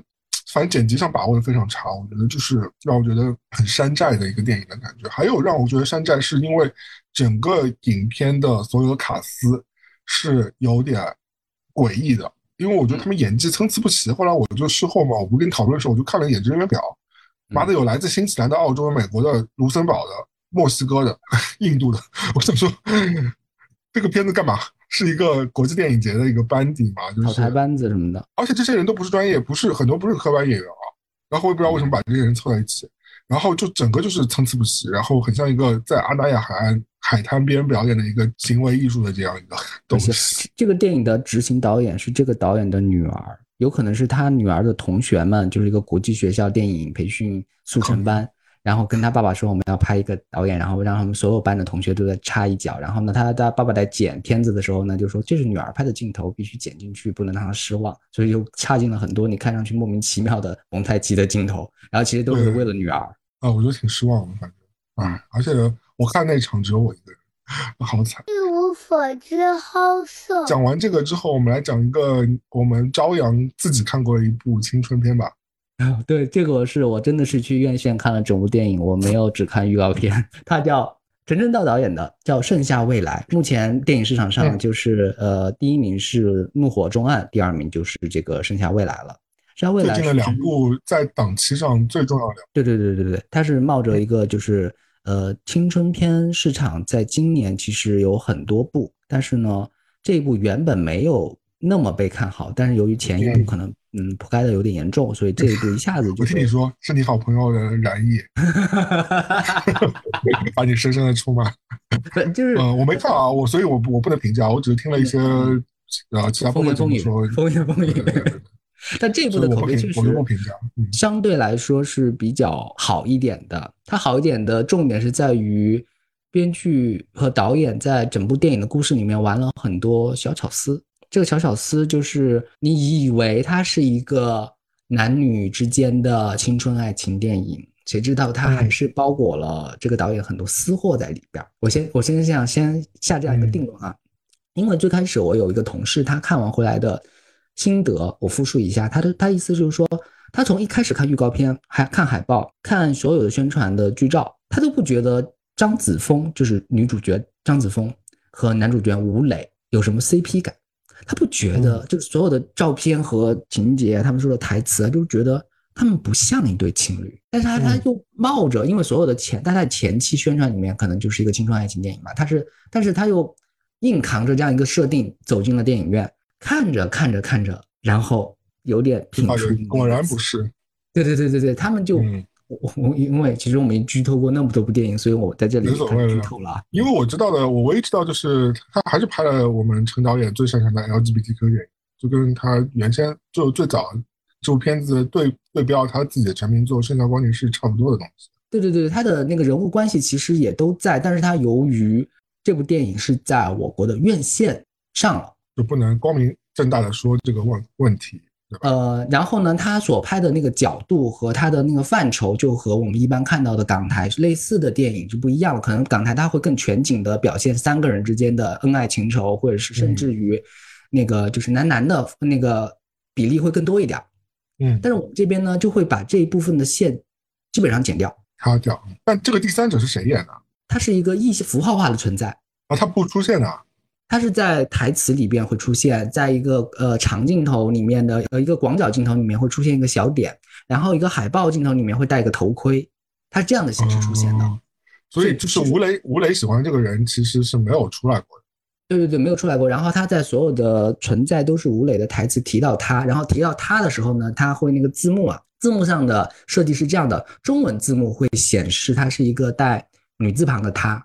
就是我们就是默认情节上默认就是说他喜欢的一个年纪比他大的女孩子在北京，但是在呃英文字幕上呢就没有所谓的一个他指的这样一个呃字母呃这个单词存在，它所有的就显示这个角色的时候都是一个角色名字，比如他叫明，烂死了，对对对，他直接写下烂死了，我真的我听到这个我就觉得有点烂感觉，就是小设计嘛，就是你知道台湾，而且而且而且我我想说陈陈老师为什么就是死活一定要拍这个呢？就是他干嘛不跳脱一点 LGBTQ 无所谓的了？就是大家虽然知道 你是个 LGBTQ 导演，但是也没必要就死扒着这个不放啊。就是秘密访客里面也有啊，秘密访客里面郭富城那个角色也有这方面的一个一个。但他他对啊，就是不就是吗？我就说他是不是所有片子都想加这个？你说这所谓私货，那就那你可以不用加的，干嘛你比 LGBT？B T Q 的导演就非得开派 L G B T Q 的题？呃，从你的角度上来上来来看的话，可能是有一点那个造作。从我我们在讨论的过程中是，这是可能是导演在就是就是那句话就是什么呢？在道德和法律的海岸线来回游走，就是他你说审片的那个？对对对对对，审片的过程就能够审过，能够在大荧幕上，对于可能他来说也是某一种好意义的存在。但我想问你个问题啊，就是你觉得他如果不加这个？是 LGBT 的这个元素，他如果单纯的拍一部纯爱电影，他能拍好吗？还是说他必须得加这个才能把这个片片子的这个呃分数加得更高？哎，我觉得微妙的地方就在这儿。我看这个电影给我很多好感的地方，不是主角之间的那条线，不是这条线，是呃配角线，包括张子枫就郝蕾演张子枫的妈妈这样一个角色，就让我感觉里面的配角和他的同学还有他的班主任都有自己的生活要过。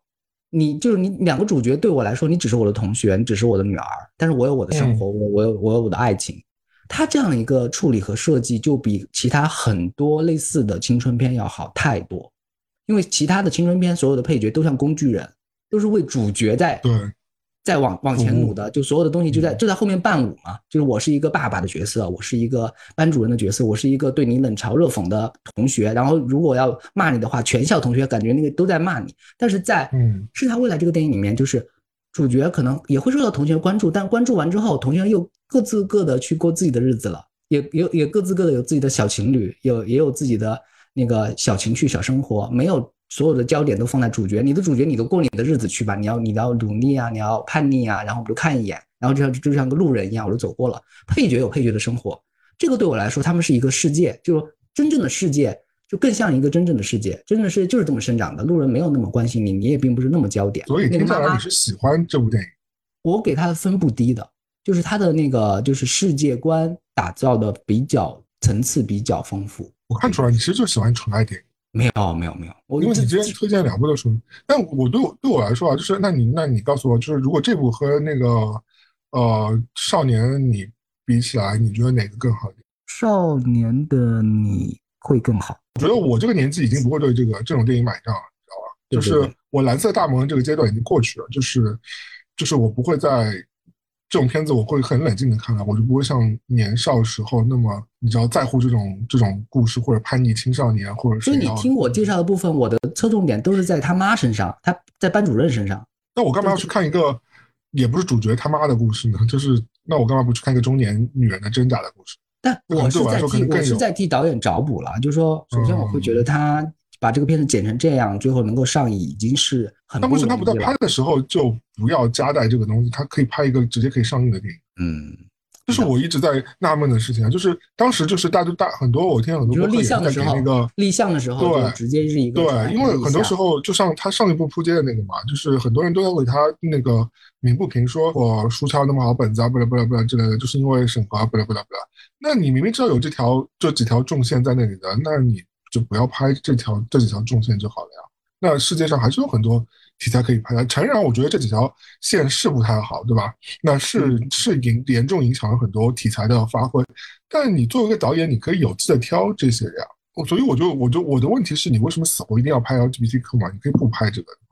还是说你真的一定要觉得为这群人发声，如果你站在这个立场上，就是为大家谋取权益，那我支持。但是我觉得他只是只是披了这个皮而已，但是你没有说是什么，对吧？就从你的角度上。来说，他就是在红线上有些投机取巧。有一点，我觉得就是就是这一点，他卖了这他是卖这个以这个为反而以这个为卖点，让人家看这个背后这个猎奇的这种东西。但对我来说，如果你真的是今天是一个打 LGBTQ 权利的，就是你就你就真的是拍一个 LGBTQ 或拍一个呃变性的群体，我觉得也行，那就是一个非常值得深思的一个故事。或者你把金星的故事搬上电荧幕，我觉得那就是让别人重重视和重视这这部分人的权益和他们也应该有的东西。你现在这种不痛不痒的，到底是什么鬼嘛？到底是？那你干嘛可能也不就好好拍一个拍一个就是青春片呢？因为可能我的给他的评分也是根据我在同样的电影院看到的其他几部电影这样一拉平来比的话，他没有那嗯、我觉得。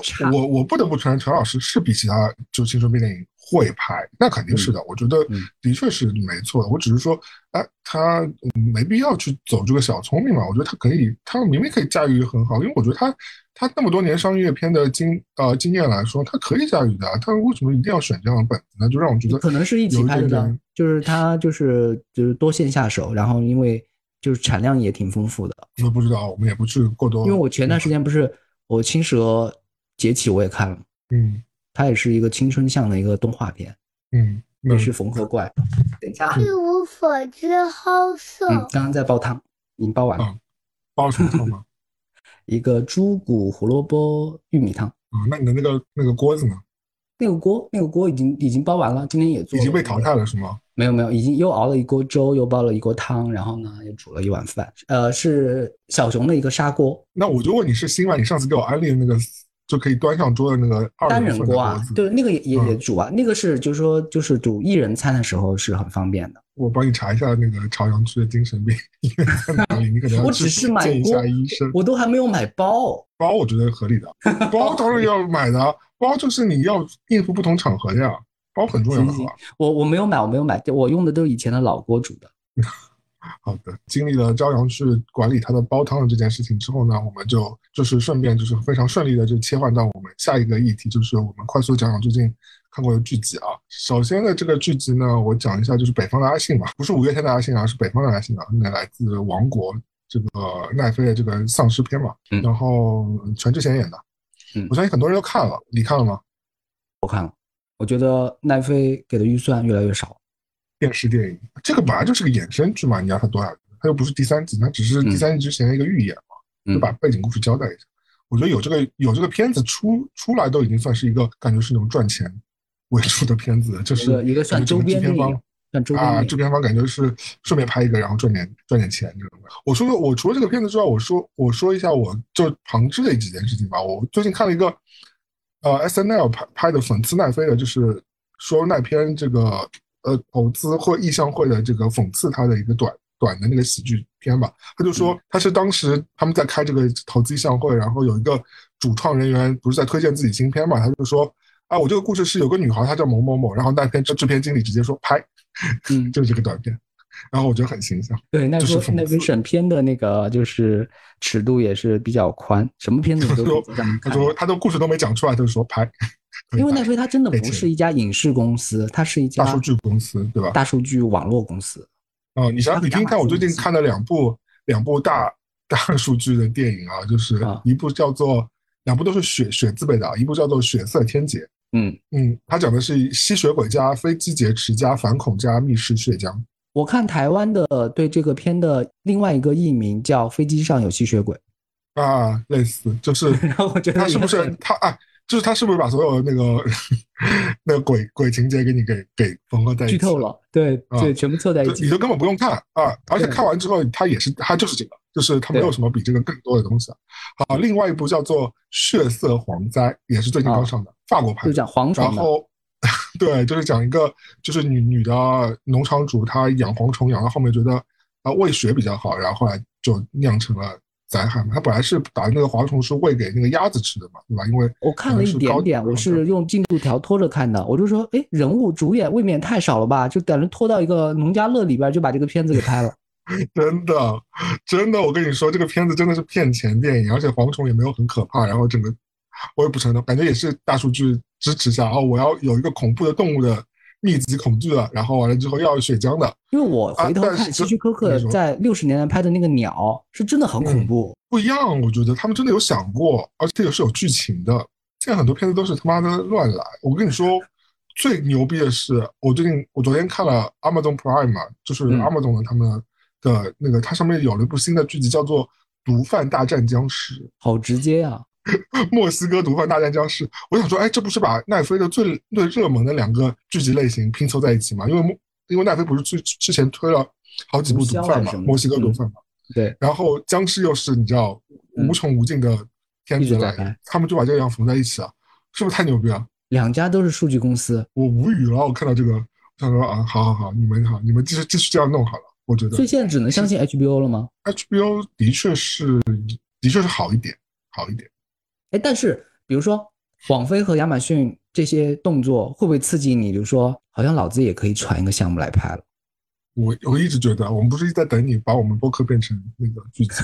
我觉得有机会，因为就是小不列颠啊、伦敦生活呀、银河系漫游指南啊，最开始大家都知道它是一个这我刚刚提到这三部经典作品，最开始是一个播客节目。嗯。一无所知，好色。然后我我要讲一个，就是我最近被安利错了的电影，叫做。神话任务群压盛宴，你听下这个名字感觉很屌的，但其实是很很垃圾的一个电影。我我以为是英美剧漫游指南安利给我，结果发现是他妈是人人安利给我，因为他当时写的那个影评特别好，说这个片子特别炸裂、好笑，然后各种议题，什么种族议题、巴拉巴拉女性议题什么的，说它是个情景喜剧嘛，说的是我看过，我看过。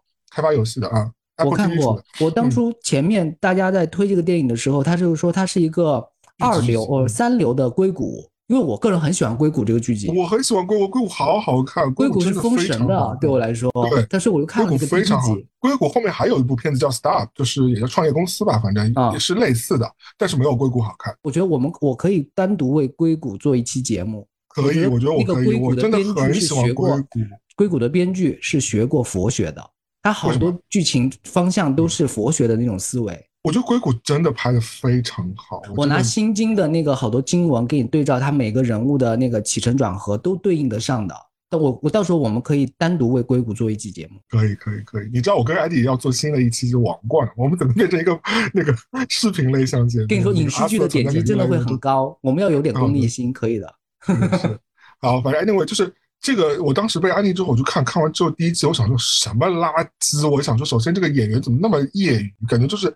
我都不说十八线，可能是三十六线吧，就是什么歪瓜裂枣，就是主角都是，我这样讲不太好，有点人身攻击，但真的就长得歪瓜裂枣，就不像一个，就是你知道，哪怕是那种，就是像破产女孩啊，或者是像那种生活大爆炸这种，这种很搞笑的这种，这种，这种叫什么室内情景剧，他们的主角至少也看上去像个人吧，对吧？只是为了角色，他们可能会。打扮的诡异一点，但这个剧集的这个主角啊，就是真的，我说不出一个我能投射自己情感的，就没有一个我是会喜欢的，就是都是一些歪瓜裂。然后呢，也不好笑，就真的不好笑，就是这个笑是那种压着你脖子硬让你笑的那种。后来我看了一下啊，发觉是人人人人那个给他们好评的。我想说，嗯，因为我我一直觉得英美剧啊漫游指南的他们的啊评论是挺公正的嘛，就是比较。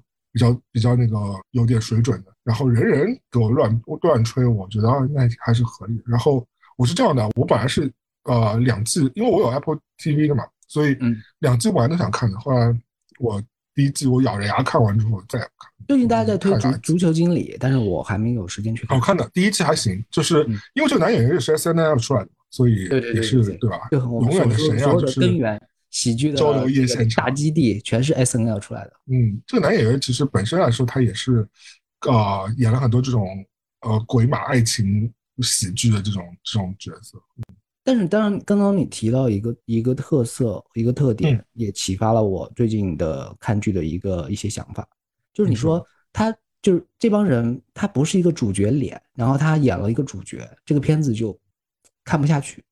对，主角真的就是应该要你你知道为什么吗？哎，其实你你明白的呀，你你做你做影视行业的，你要是没有钱请到一个主咖主角来演的话，那片子其他主其他的岗位那就更拉垮。一无所知好色。对，最近我看了一个剧集，是于正先生拍的《玉楼春》，有张什么啊？又是民国片啊？不是民国片，是古装片。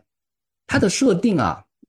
企图非常大，从人设到那个景观到化妆到每个人说话的状态，是参考《红楼梦》写的。哦，天哪！你想想这个企图，它它是这样的一个框架。它有小说基础吗？没有，它就是可能也是有原创剧本自己传的。对对对。然后呢？于老师原创剧本。嗯，好的。然后呢？它的定位是合家欢喜剧。你想想，《红楼梦》和合家欢喜剧，《玉楼春》这个名字很像一个三级片啊。徐锦江演的，很像以前八十年代你会看的，可能是呃叶玉卿给你主演的那种片子。它是这样一个一个设定，不能说可怕吧，就是说它给我最明显的感觉就是男主角太不像主角的脸了，就是他就是一个。那你说他已经垮掉了，就是在你的观点上，他就是垮掉。他他男主角不能说不好看，你因为知道于正他和郭敬明一样，他是喜欢挑一些比较男色俊俏的演员的。而且，居然要当自己男主角的话，一一点不过关的话也不行。所以呢，就是容貌上肯定是过关的，但是为什么给人不了主角的感觉呢？我个人觉得未必和这个男演员有关系，而是我们国产剧磨皮现象太严重了，把所有的人都磨成了一个二维的角色。你你去看这个片子啊，一个老人脸上都没有什么皱纹的。天啊！都是都是都是感觉是护肤过度的那种，就是整个脸上发发的那种光芒，都是是核爆现现场，都是大白光给你呲掉，然后所有的脸每个每个的脸都是平平面，基本上你像相当于看一个，我说他是看一个动画片都不过都不过分，因为里面所有的。那我我先插一句啊，就是以防止我等下忘记，就讲到你这个磨皮啊，我觉得欧美有些片子也磨的挺厉害的，就是比如说像他们拍一些时尚但又年纪比较大的一些。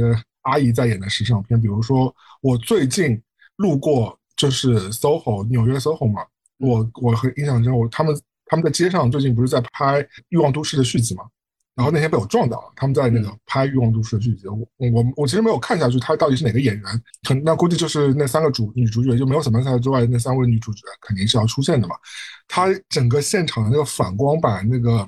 配置啊，我跟你说，真的是惊天地泣鬼神的。他在户外啊，就是你可以知道，他们就很怕拍出那些很细节的脸上的太多褶子，因为这几个女演员都已经五十几岁了嘛，而且他又是时时尚片，你不能让别人觉得那些角色状态不好嘛。他本来就是要表现欲望都市这几个女的吃的很开，然后完了之后怎么怎么。我觉得有些欧美的片子是挺严重的，包括我觉得美恐系列也是挺严重的，塑料感的确是。那回回回到你的这个玉楼春，但是我个人是在于正的片子上吃过大亏的，因为刚刚开始他之前推出那个《延禧攻略》的时候，我看了两集之后，我给了一个差评。我当时没有想到他会成为一个绝世大爆款，然后我就觉得自己的眼光真是很有问题。你也不能用那个卖不卖座，你就觉得它是个好片啊？我觉得对对对对对。那当然了，如果你你的评判标准是以你行业人的评判标准，他能不能卖这件事情，那可能这个事情上你是犯对对对，就就就是我就。但是如果以一个普通观众的对，如果你只是一个普通观众的角度，你觉得它是个烂片，我觉得很，它就是个烂片啊，那对吧？那你有什么好说的？你不能因为大众都喜欢，你觉得它是个好片啊？就因为娱乐产品嘛，就是对我来说是一个充满玄学的范畴，就是有时候你看好它，它未必会红；你不看好它，它就突然就莫名其妙全国皆知了。是有这种现象的。我个人，我个人就这次就玩了一个心眼，就是说我个人特别一般般，但是呢，我不敢说，我非要等到他都播出了，全天下都在就是在说他已经糊掉的时候，现在才看正式的发表这个言论。你就是藏在豆瓣大众网友背后的那些评分人啊，就是我前面说的那种心态啊，就是你一开始都不敢乱评啊，评完之后你就怕别人被别人骂，是是是，怕别人说你看不懂。对对，这是我的小心眼子。然后呢，我觉得挺这样。对对对，很多片子都是这样，就是你我就不敢太有自己个人的观点，或者是即便有，我也只敢私底下跟你说一下，然后公开的可能还会说一些场面话什么的。那反正这个片子扑街了，是这个意思吧？呃，目前已经播了二十多集，然后它的影响并没有那么大。核心问题还是主角不像主角。是于妈这次要捧捧新人吗？嗯，于正是向来其实很挺喜欢捧新人的，然后或者是让一些呃有演技的老演员咸鱼翻身。因为据说啊，就是比如说，嗯，聂远他演《延禧攻略》的时候，他好像才拿了十五万的片酬。然后真的讲了十五万，我都不演好吗？我真的不演，我不跟你开玩笑，我真的不演。我觉得，因为因为于正要把钱花在那个镜头和制作上，他就是对演员这部分的掌控还挺严格的。十五万你演吗？我不知道，我只能这么说。你演，我知道了。你你这么一说，你就是你演。有可能是谣传，有可能谣传，到时候就是我被告了怎么办？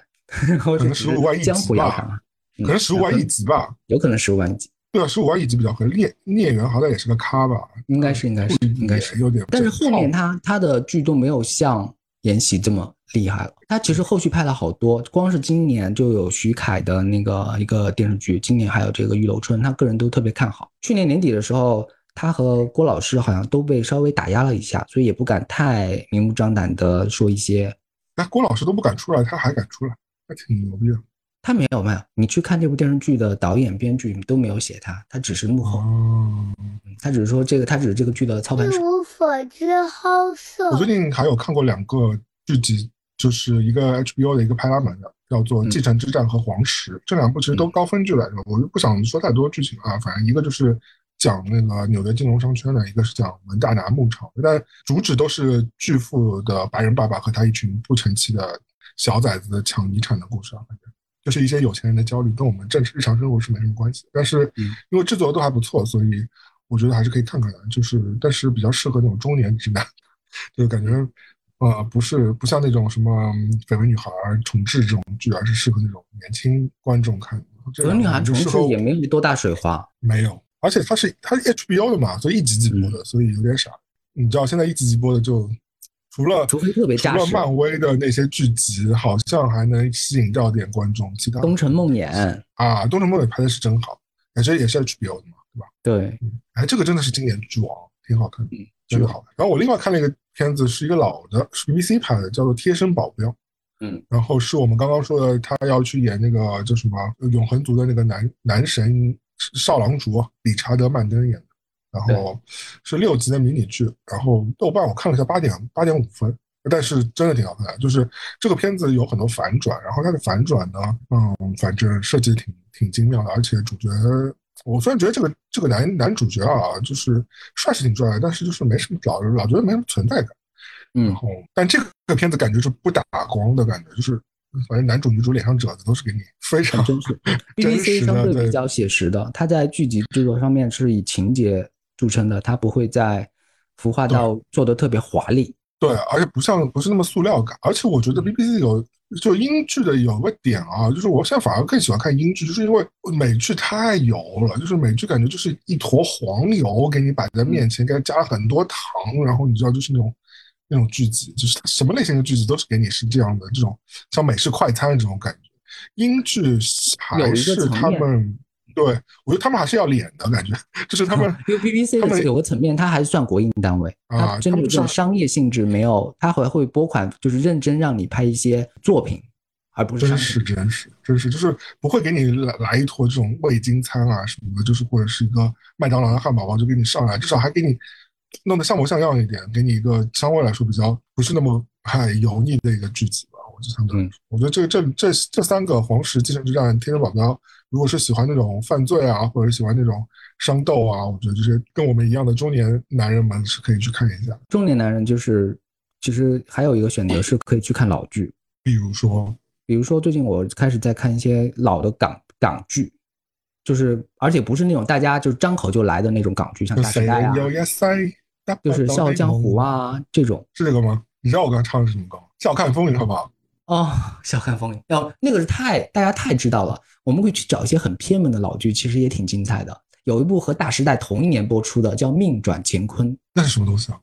它讲的就是算命的，而且讲的特别的扎实。哦，我看，我好像看过，我好像看过，我好像看过，还可以哈。嗯，他他挺。就那个时候他讲的那些题材就很实用，就是你要你要找这个人，你要找他借运，你要他因为他特别买彩票会赢，你就要和他做做 做什么事情。你你你你这样你这样不符合我们社会主义价值观了啊！太功利了啊！我们我当然就参考参考。对对对对，我我先说一下，类似的题材目前即便是香港也不会拍了。然后这个都是以前的，就是香港回归之前的那个 TVB。就是说，可能你把它当糟粕也好，或者把它当另外的一种解读也好，然后参考看一看，可以的。他是讲借运的嘛？借运这个事情，就是有大有看大时代的人都会有印象，就是最后刘青云打败郑少秋的那一招，不是用什么商业手段，而是他把所有的香港首富集纠集在一起，用这些首富的好命，最后把郑少秋打败了。他当时情节是这么写的。然后命转乾坤，对对，运转乾坤就是专门讲这个事情的，就是讲一个人一命二运三风水。然后再讲他如何如何去几十年，如何让自己飞黄腾达，如何让别人倒霉什么。我想问你个问题啊，就是你有没有觉得以前香港拍那种就是职场或者是那种首富那种剧，就是超爱拍那种剧，对吧？就是那种一挥手什么我我要跟你对赌，我要怎么怎么样，我要搞垮你的股票。就以前香港拍好多这种，但后来随着这两年香港有点没落，他们都不敢拍了，就是都没有这种剧集了。香港现在就没有当自己是金融中心了呀。对，因为以前是以前你要就是各个银行之间就借到五十亿啊什么的，都是在对，你觉得以前那种发生的，就是只要内地或者是国内拍这种豪赌或者是这种商业金融的片子，都少不了香香港的身影。对对对，我看老剧的习惯不是认真的去看它情节，就像和我觉得和你喜欢的有一些习惯也有关系，就是你喜欢放一个画面，然后这个画面是个主题，然后我就放一些老港片，然后这是这个主题，然后再再让让它在旁边这么放着，然后我就。有空扫一眼啊什么的，我不用专门去看，就是要它弥漫出那种味道，对我来说就够了。我我就只是想闻一闻那个味道。其 实我们也很古怪，就是就是不是专门去为了就剧情，因为剧情的话，你基本上你看看抖音三分钟解读，你也就知道了。这种快速的消费，你也已经没有耐心去一集一集的去看什么片子。一无所知，好色。在我们做案内之前，我想问你一句话，就是你在他乡还好？你在他乡还好吗？到后面大家已经。已经在默默的让它消失了，因为它好像就是个前三集。你看了吗？我我看了，我听了你们播客的案例，我也看了一些剧情的介绍，就是但就也就是仅限于一个头，我觉得好像开的不错，但后来就不行了。它后面就垮掉了，它后面就是就是回归，天呐，回归一个烂尾的鸡汤的，对对对对对对，就是说你好我好大家好的那种，就是。春晚是小品的那种东西了，它前面几集就是给你搞一个对啊，因为前两集感觉是神剧的这个配置啊，就是而且就是，它现在没有声音了，它现在现在还它它也是非常难得，你像一个国产剧哦，周播一个礼拜给你放一集，一两集，然后嗯，而且上来上来重要角色就死掉。但是你想想，我觉得说大家的这个娱乐文化生活和现实状况的这个冲突啊，我们在抖音上新闻上。刷到的真实世界发生的新闻事件，狗血程度、那个激情程度以及精彩程度，其实是是比电视剧本身是要领先很多的。对对对，是比如说英美剧都赶不上我们看到的一些所见所闻吧。然后，所以而且我们这些发生的事情都多真实啊！你看。前有前有我们凡凡，后有现在阿里最近对对对，年初又是什么高管下毒，然后冲到那个办公室抢公章什么的，这些 他敢写啊！所以，我我们在认真讨论国产剧，就会变成一个很讽刺的事情。对的，就是感觉哎，好像也没什么。对对对，真实生活太精彩了，小说家是写不过目前我们看到的现在一个比较复杂的一个世界。所以你知道为什么为什么大家不想看那个花束般的恋爱了吧？就是懂了，我开始懂懂了，那个实在是太岁月静好了，就是外面风大雨大，你在我你在我这边就是就是在给我玩这些小确幸干什么？对对，我这里都已经吃到那个重庆的麻辣牛肉火锅了，你这里还在给我上一碗白粥，你叫我，你叫我怎么吃得下去吗？是是是，偶尔，我觉得清肠胃了。对对，偶尔真的你是还是要清，你偶尔要关掉微博的。我觉得那些热搜真的不是我们。你的抖音没有装回来吧？你的 TikTok 没有装回来吧？不会，但是只是偶尔，比如在这，我看到有时候。微博有人在搬运了一些，我可能会点进去看一两只，但是这种仅不会错过的，我们都会转发给你的。就是你即便卸载了之后，精彩的就是经典的那些，你都会看到。好的，好的，好的。嗯，那我们今天就差不多到这里了。嗯，不知不觉又聊了很多奇奇怪怪的事情。是的，如果大家喜欢我们的节目，记得关注我们，或者希望听到我们乱聊什么话题，分享什么故事，解决什么问题，就请随时随地的联系我们喽。没错，记得一定要关注我们的节目。我是朝阳。我是威力，感谢收听一无所知 House，下期再见，拜拜，拜拜。下期我们聊什么？聊什么？下期是聊炒饭，炒饭炒饭 是真的炒饭。好的，好的，炒饭。好的，嗯，拜拜，嗯，拜拜，拜拜。